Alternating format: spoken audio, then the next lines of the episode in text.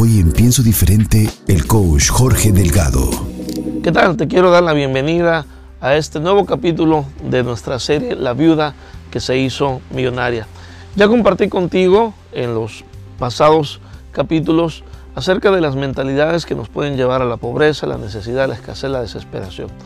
Y también he comenzado a compartir contigo algunos principios operantes detrás de una instrucción que el profeta Eliseo le da a esta mujer que está en medio de una situación difícil, una situación de desesperación, y, cómo estos eh, principios operantes produjeron un milagro tremendo en la vida de esta mujer que hizo que el aceite se multiplicara, que esta mujer pagara sus deudas y que lo que quedó del aceite que fue multiplicado sirvió para que ella viviera el resto de sus días, pero no solamente ella, sino también sus hijos. Por eso es que esta serie la titulé La viuda que se hizo millonaria, porque yo creo que tú y yo necesitamos un par de milloncitos si queremos vivir de lo que quede, y no solamente nosotros, pero también nuestros hijos. Así que quiero llamar tu atención a estos principios eh, operantes que se encuentran detrás de la orden, detrás de, la instrucción que le da Eliseo a esta mujer viuda.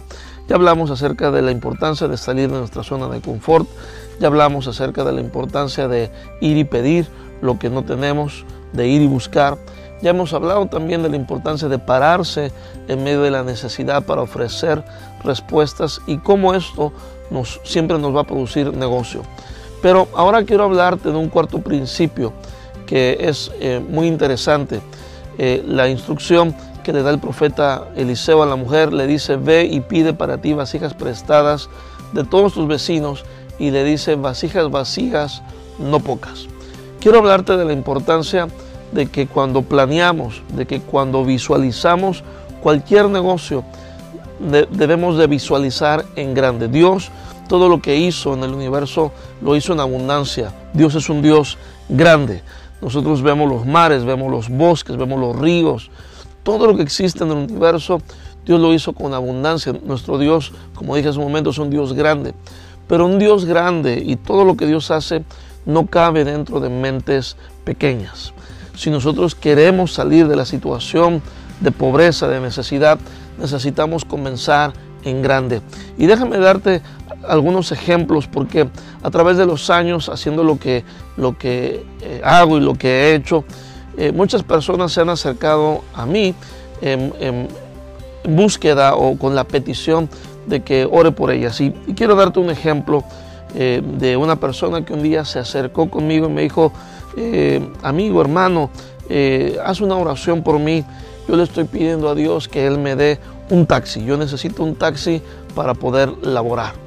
Y yo le hice una pregunta y le dije, ¿y por qué no oramos a Dios para que Él te dé una flotilla de taxis? ¿Sabes?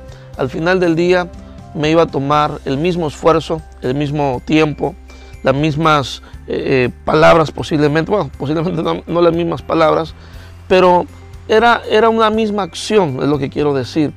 Y el mismo trabajo que toma pedirle a Dios un taxi es el mismo trabajo que toma Dios pedirle una flotilla de taxis. Lo que cambia es nuestra fe, lo que cambia es nuestra visión.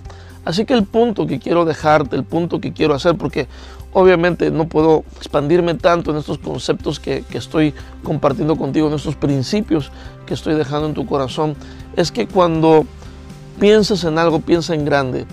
No, no le pidas a Dios que te permita ser el doctor, pídele a Dios que pueda ser el dueño del hospital no solamente le pidas por ser un buen abogado, eh, pídele a Dios que te permita tener el buffet de abogados. Espero que se esté entendiendo la idea. Dios responde a peticiones que requieren fe. Para las cosas que nosotros podemos conseguir, realmente no necesitamos a Dios, aunque a Dios lo necesitamos para todo. Pero cuando nosotros vamos y nos proyectamos hacia cosas grandes, se echa a andar eh, un recurso que Dios puso dentro de nosotros que se llama fe. Y para cosas grandes se necesita una fe grande. Soy Jorge Delgado y yo pienso diferente. Si te gustó este podcast y ha sido de edificación para tu vida, compártelo y síguenos en Instagram arroba pienso diferente oficial, YouTube Pienso Diferente Coach Jorge Delgado y en www.piensodiferente.com.